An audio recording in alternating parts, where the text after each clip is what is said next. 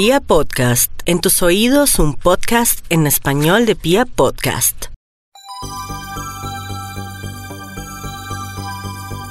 Hola amigos de Literata, soy Angie Reyes y aquí estamos con un autor que nos acaba de presentar un libro que de pronto los puede asustar, pero seguramente los va a, a hacer pensar, a hacer sentir algunas cosas con las que nos sentimos incómodos todos los seres humanos. Y estoy hablando de Julián Izaza. Julián, ¿cómo estás? Hola Angie, ¿cómo te va? Eh, muchas gracias por invitarme a tu, a tu podcast eh, y hola también para toda tu audiencia.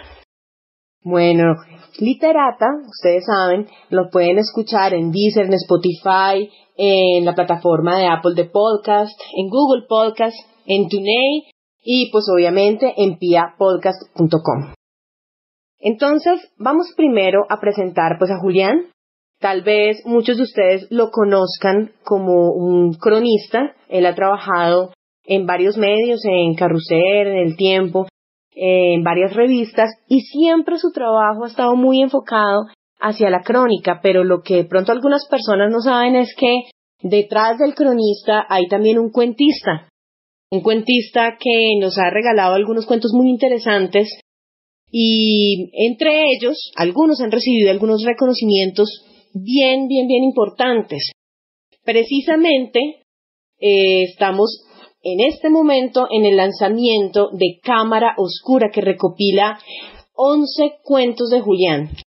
Este libro es un libro digamos que lo estoy viendo en este momento y les voy a contar cómo lo van a ver ustedes cuando se acerquen a él.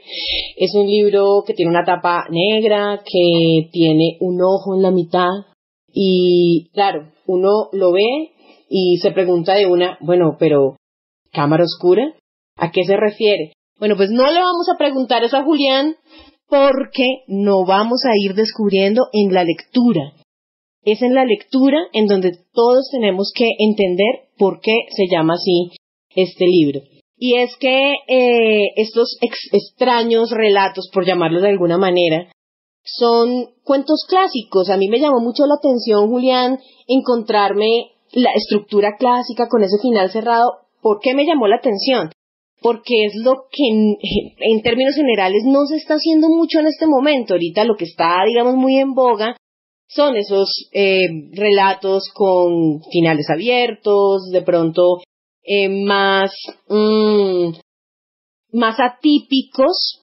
Y sin embargo, Julián se para en la raya y dice, no, vamos a hacer unos cuentos bien cerraditos, bien redonditos, y, eh, y hace este, este libro que nos presenta un viaje a través de la oscuridad de la mente humana. ¿Por qué escogiste eh, el cuento clásico? No, pues mira, Angie, yo no sé si existirá, digamos, tal cosa como una especie de, no sé, de, tendencia clásica en, mis cuentos, pero lo que sí te puedo decir es que eh, a mí como, como lector me, a, veces me resulta ya un poco aburridor eh, ese tipo de cuentos digamos, más, por decirle de alguna manera, más, más contemporáneos, que, de alguna manera plantean unos finales como ya que abusan de ese final abierto, ¿no? Como que lo dejan a uno tirado. Eh, muchas veces, no quiero decir que el final abierto sea un, mal final. Eh, por el contrario, cuando está bien logrado, pues eh, puede ser puede tener un efecto magnífico. sin embargo, sí me parece que que uno se encuentra con cierta frecuencia con, con eh, ciertas piezas narrativas pues que, que, plantean de alguna manera como una o, una apertura pues que más bien es como eh, que raya pues no, no, no en el sino en lo anecdótico. Entonces eh, yo quería con, con, estos cuentos de cámara oscura que son digamos que orbitan los géneros de la ciencia ficción y el terror eh, producir unos aspectos más esféricos, más, eh, más redondos.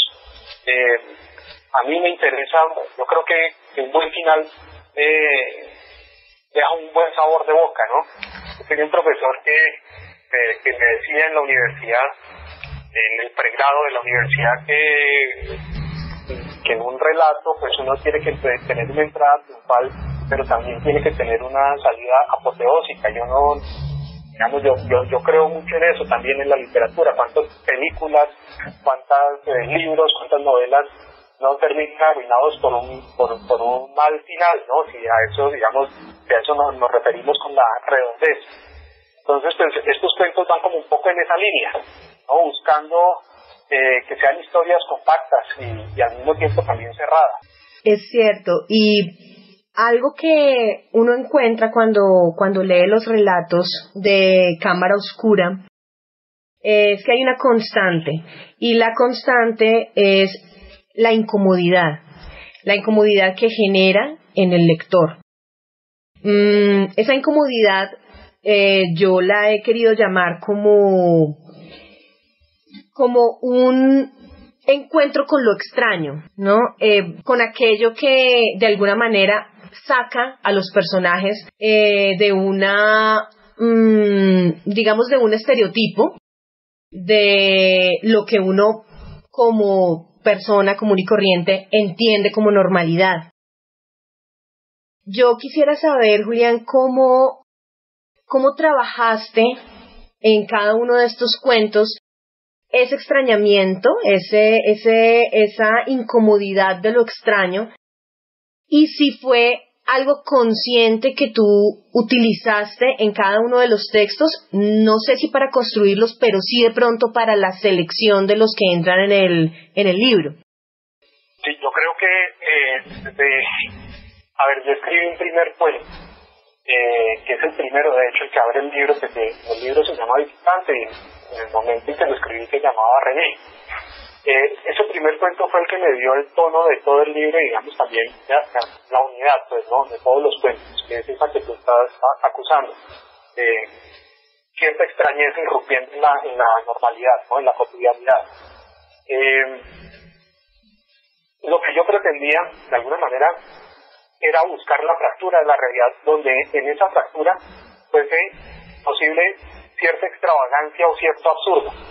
Eh, pero que ese absurdo fuese al mismo tiempo verosímil, ¿no? Eh, de alguna manera no, digamos que por más extravagante que, que, fuese lo que, lo que estuviese planteando en cada uno de los cuentos, eh, que eso no, digamos, no, no, no, no, no, tuviera eh, algún problema pues, de, de verosimilitud, que el lector eh, lo aceptara, digamos, como parte de la condición de, de cada relato. Entonces, digamos que en cada uno de los cuentos eh, existe esa búsqueda, ¿no? Esa extrañeza con una realidad eh, que incomoda, con una realidad propuesta en esos cuentos que incomoda y además con una realidad real, pues, valga la, lo, tautológico de, lo que estoy diciendo.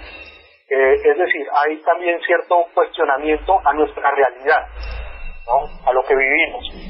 O, o, a los miedos, a la cotidianidad. Y eso permite que se abran esas brechas para que ingrese eh, digamos, ese, ese elemento absurdo o siniestro o extravagante. Entonces, digamos que ese, e, ese era el, propósito y como tú bien decías al principio en la presentación del libro, eh, o, del podcast más bien, eh, de ahí también su nombre que pues Cámara Oscura van a entender por qué, digamos, de alguna manera ese nombre que no corresponde a ninguno de los cuentos es como una especie de sombrilla para. Hablando de, de una sombrilla, hay algo que se trabajó en, en los cuentos con mucha minuciosidad y casi que un trabajo quirúrgico, y es la tensión. Yo tuve la oportunidad de leer varios de ellos repetidas veces para encontrar eh, la parte técnica, por decirlo de alguna manera, de cómo eh, se jala y se suelta esa tensión a lo largo del relato, precisamente para darle la redondez. Es decir, eh, desde el comienzo eh, nos va llevando y nos va jalando, nos va apretando eh, la historia hasta llegar a un final que no podía ser de otra manera, aunque uno no lo esperara. Yo quisiera que nos contaras cómo trabajaste la tensión en cada uno de los cuentos de manera técnica, cómo, cómo la trabajaste, cómo, cómo a través del lenguaje y a través pues de las figuras que utilizas allí, la, pues la conseguiste de esa manera como tan puntual? Hubo dos maneras, yo, yo creo que yo trabajé estos cuentos de dos formas distintas. Eh, no alternándolas necesariamente, pero sí dependiendo del relato. En algunos relatos yo tenía muy claro eh, principio, desarrollo y final. ¿no? Eh, tenía, digamos, muy, muy, muy presente la, la, trama y de alguna manera la construí de una manera metódica, ¿no? Eh, paso a paso, eh, pensando en cada uno de los personajes que les iba a pasar, que, digamos, tejidos eh, iban a ocurrir dentro de cada cuento. Digamos que esa fue una forma, esa, es la manera en la que yo normalmente había escrito, he escrito hasta ahora. Eh, por supuesto ahí están, digamos, las funciones, ¿no? Bienvenido a AutoZone, donde siempre encuentras ayuda. ¿Tu auto no arranca? No te preocupes. Empecemos con probar tu batería gratis. Puede que solo necesites una recarga y también te ayudamos con eso. Si necesitas reemplazarla, estás en el lugar correcto porque tenemos opciones desde $79.99. En el destino número uno para baterías, tenemos la solución. Basado en datos del NPD Group Incorporated, Carger Track 12 meses finalizando en diciembre del 2019. Julián, yo estuve mirando eh, muy atentamente el manejo de la voz de los personajes y las de, de las diferentes voces. Yo quisiera saber cómo hiciste para trabajar estas voces tan diferenciadas en textos o pues en relatos que de alguna manera son similares o se o dialogan unos con otros, ¿no? Porque uno como que encuentra encuentra que, que, que algunos de estos relatos puede que se enlacen de alguna forma, puede que se relacionen de alguna manera, o los personajes nos recuerdan de pronto eh, algún, algún relato anterior que se incluye en el mismo libro. Sin embargo, hay un trabajo muy minucioso también de la voz de los personajes. ¿Cómo los abordaste? Unas, algunas de esas voces las construí, obviamente a partir del personaje mismo. Por ejemplo, hay un cuento que se llama Melodrama, que es una la narradora, digamos, es, un narrador en primera persona y es una mujer la que cuenta, digamos, el, la, que asume pues la voz del relato. Ahí pues obviamente es, trabajar el tono, de tratar de pensar eh, cómo ella, digamos, encararía esa situación que está expuesta ahí en ese cuento y tal. Hay otro cuento, por ejemplo, que tiene una, una voz un poco más disruptiva, que es la voz de un niño eh, es el último cuento que se, vaya, que se llamó Los Últimos, casualmente, eh, de un niño en un, eh, digamos, en un escenario medio primitivo, posapocalíptico, digamos que hay un ejercicio de plantearse cómo hablaría ese, ese niño, cómo, eh, qué palabras utilizaría, pero también, obviamente, eh, pensando en que fuese, eh, digamos,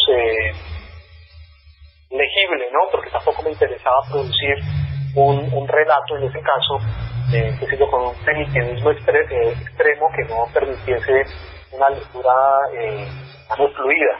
¿no? pretendía hacer un cuento, no sé, estilo Candelario Obeso, con, eh, aplicando como ese, ese, ese, ese tono.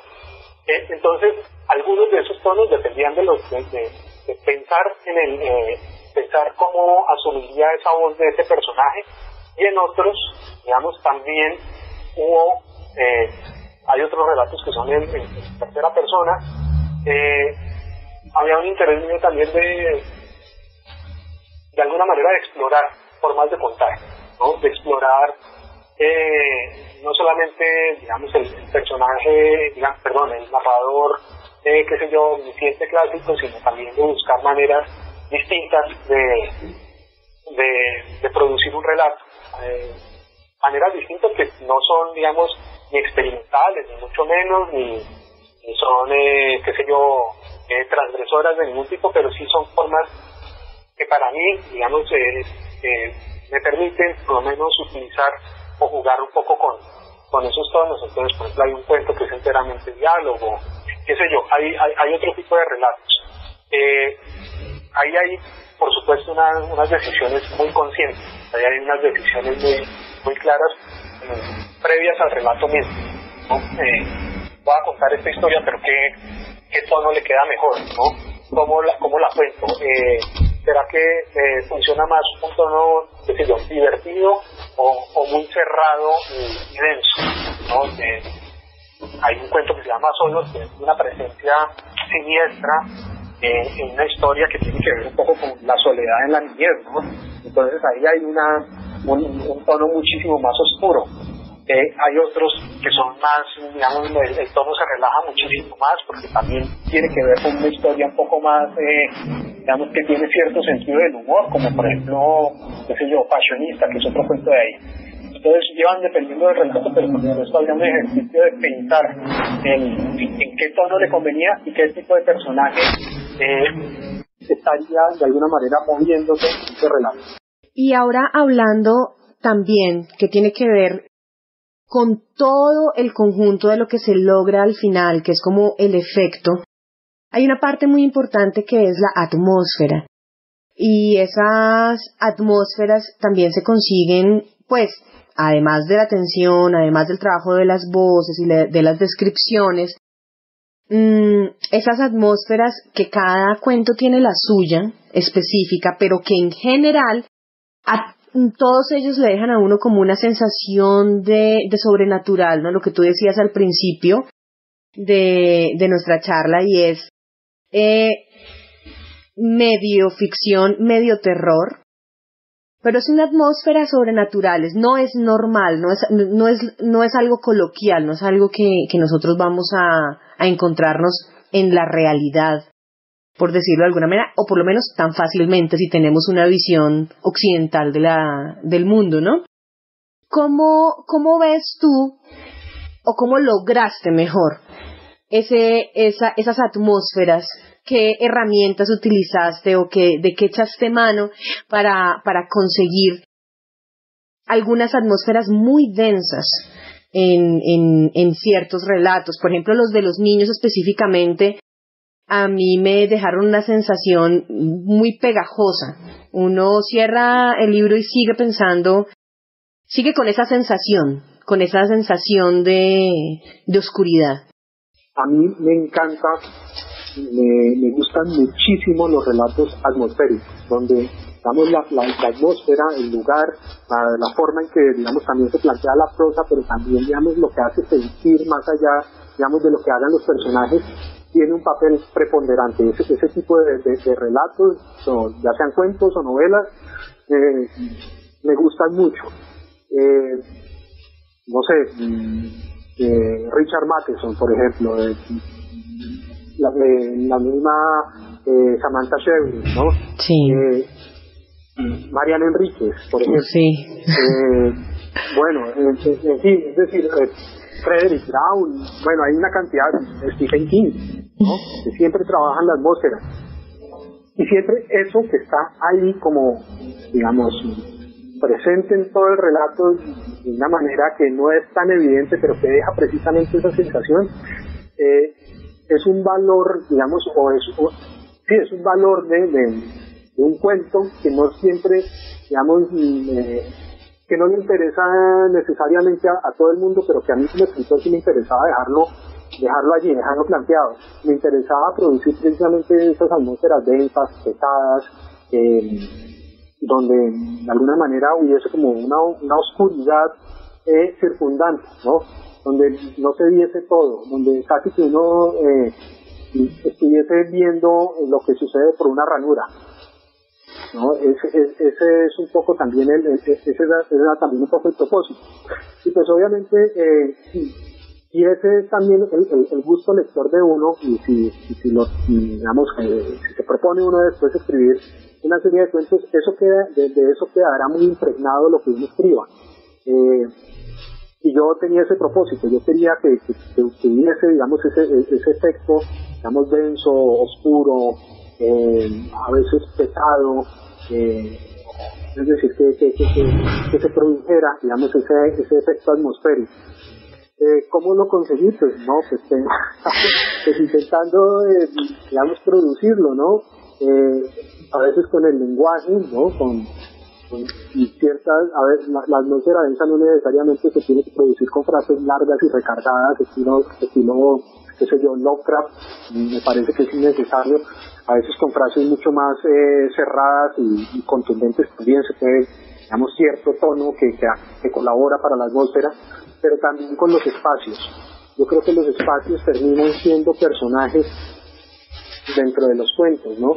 Terminan también ayudándole a uno a contar a veces el espacio donde, donde los personajes se mueven terminan dándole sensaciones también al lector y caracterizar esos espacios, caracterizar esos lugares, esos ambientes, pues terminan termina produciendo lo que nosotros estamos llamando acá una atmósfera eh, de estas condiciones.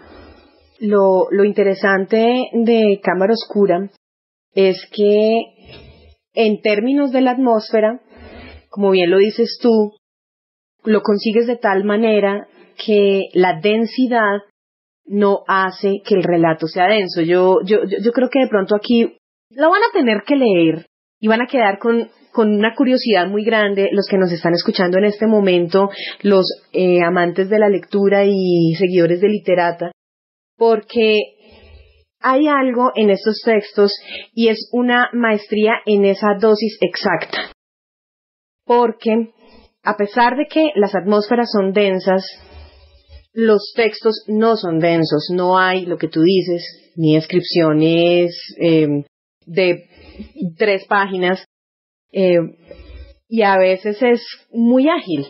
O sea, y sin embargo, a pesar de que el lenguaje es muy ágil, es simple, directo y va al punto, se consigue la atmósfera. Entonces, esto es muy interesante y yo quiero, Julián, que nos leas un pedacito un pedacito de, un cuento que te guste mucho para que nuestros lectores eh, queden como con ganas, muchas más ganas de acercarse a Cámara Oscura. Voy a leer el primer párrafo de, de el primer cuento que se llama Visitante. Listo. Y dice así. La noche en que se desencadenaron los extraños eventos, me encontraba leyendo en la poltrona que tengo frente a mi ventana soy una lectora voraz y una vez termino mis labores domésticas, que consisten en asear la casa, preparar mi almuerzo y regar las plantas del jardín, me dedico desde la tarde hasta bien entrada de la noche a mis libros. Esa noche tibia estaba sumergida en la apasionante historia de los atlantes y su relación con los visitantes de otros mundos, un tema que me intriga desde hace tiempo, como en su momento lo hicieron las pirámides de Egipto, el Triángulo de las Bermudas, o las extrañas señales que han aparecido en los campos de trigo por todo el mundo. Por eso ahora que reflexiono y veo todo en retrospectiva, no podría asegurar que el singular suceso fue del todo azaroso, aunque tampoco podría decir que fui una escogida. Puedo afirmar sin ninguna duda es que mi existencia serena desde entonces fue cubierta por un manto siniestro. Tenía los pies en alto, les aconseja para favorecer la, circulación sanguínea y pasaba las hojas del libro cuando en el cielo, perdón, cuando en el cielo hubo un destello intenso, como si una de las tantas estrellas que perforan la oscuridad del firmamento hubiese estallado. La claridad de una fracción de segundo fue, superior a la del relámpago y yo, que siempre fui una mujer muy nerviosa, me quedé petrificada. Un instante después mis naranjos afuera se sacudieron con violencia y los cristales de las ventanas se cintraron con tal vigor que, que me pareció imposible que no se quebrara. Este es el relato, como te decía, que abre el libro, es un relato donde aparentemente va a suceder algo extraordinario, pero pues también, digamos, es eso, ¿no? Es la fractura, ¿no? Cuando eh, también lo extraordinario no es tan extraordinario, o, o si lo es, o dejar por lo menos la, la, la, duda de qué es, ¿no? Exactamente, dejar la pregunta y mm, eso es lo que queremos hoy dejarles a los amantes de los libros que escuchan literato es ¿qué pasa? ¿Qué va a pasar en este, en este relato? Entonces los invito a que se acerquen a Cámara Oscura. Julián, ya está en librerías, cuéntanos dónde lo pueden encontrar. Sí, ya está en varias librerías. Eh, por, el, por el tema de la pandemia, eh, no ha llegado a todas ha sido, digamos, un tanto difícil la distribución, pero ya está en varios. Sin embargo, eh, para dar una indicación más clara, lo pueden conseguir en Casa Santuiseña, pueden incluso entrar a la página de Casa Santuiseña, que es una librería que en Bogotá, y ordenarlo y les llega a su casa. muy, digamos, por ahí es muy fácil, pero también se está en Casa Tomada, bueno, hay varias librerías, ya pronto va a llegar a la Librería Nacional y a la Lerner, me dijeron, ya creo que eso está en trámite. Esperemos que ya muy pronto esté en todas partes disponible. Bueno, esa es la invitación. Yo personalmente, que soy pues una lectora voraz como esta, eh, como este personaje del que hablaba, del que hablaba Julián ahorita, aunque pues lo mío es la literatura, les, les recomiendo el libro. Les digo que yo me divertí mucho y también aprendí mucho porque es un libro que utiliza muchas herramientas de la escritura para lograr con mucha genialidad y maestría el objetivo de dejarnos incómodos, que en últimas es lo que muchos de nosotros queremos cuando nos acercamos a una lectura, que nos mueva, que nos mueva y que nos saque de nuestro lugar de confort. Entonces, Julián, muchas gracias por estar aquí en Literata. Por favor, cuéntanos tus redes sociales, cómo te pueden seguir, cómo te pueden contactar.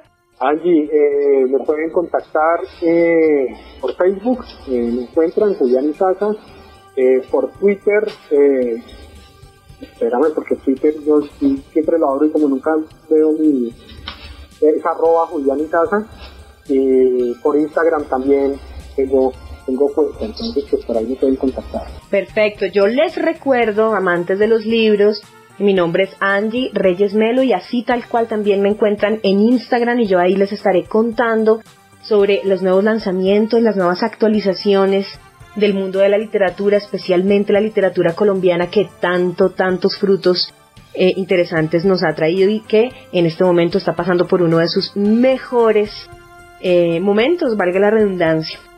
Entonces, Julián, muchas gracias por estar en Literata. Vale, Angie, muchísimas gracias. Bueno, y un abrazo para ti y para pues todos los lectores que se van a meter de cabeza en cámara oscura.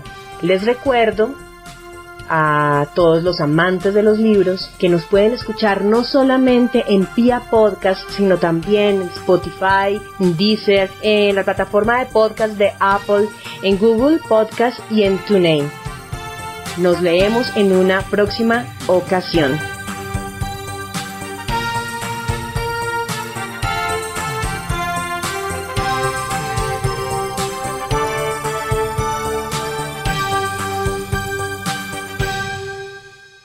Bed that's really firm. I need something a little softer than that. Rest easy. With the Sleep Number 360 smart bed, you can both adjust your comfort with your sleep number setting. Can it really help me fall asleep faster? Yes, by gently warming your feet. Okay, but can it help keep us asleep? It senses your movements and automatically adjusts to keep you effortlessly comfortable. Sleep Number, proven quality sleep is life-changing sleep. And now all beds are on sale. Save 50% on the Sleep Number 360 limited edition smart bed, plus special financing on all smart beds. Ends Monday. To learn more, go to sleepnumber.com. Special financing subject to credit approval. Minimum monthly payments required. See store for details.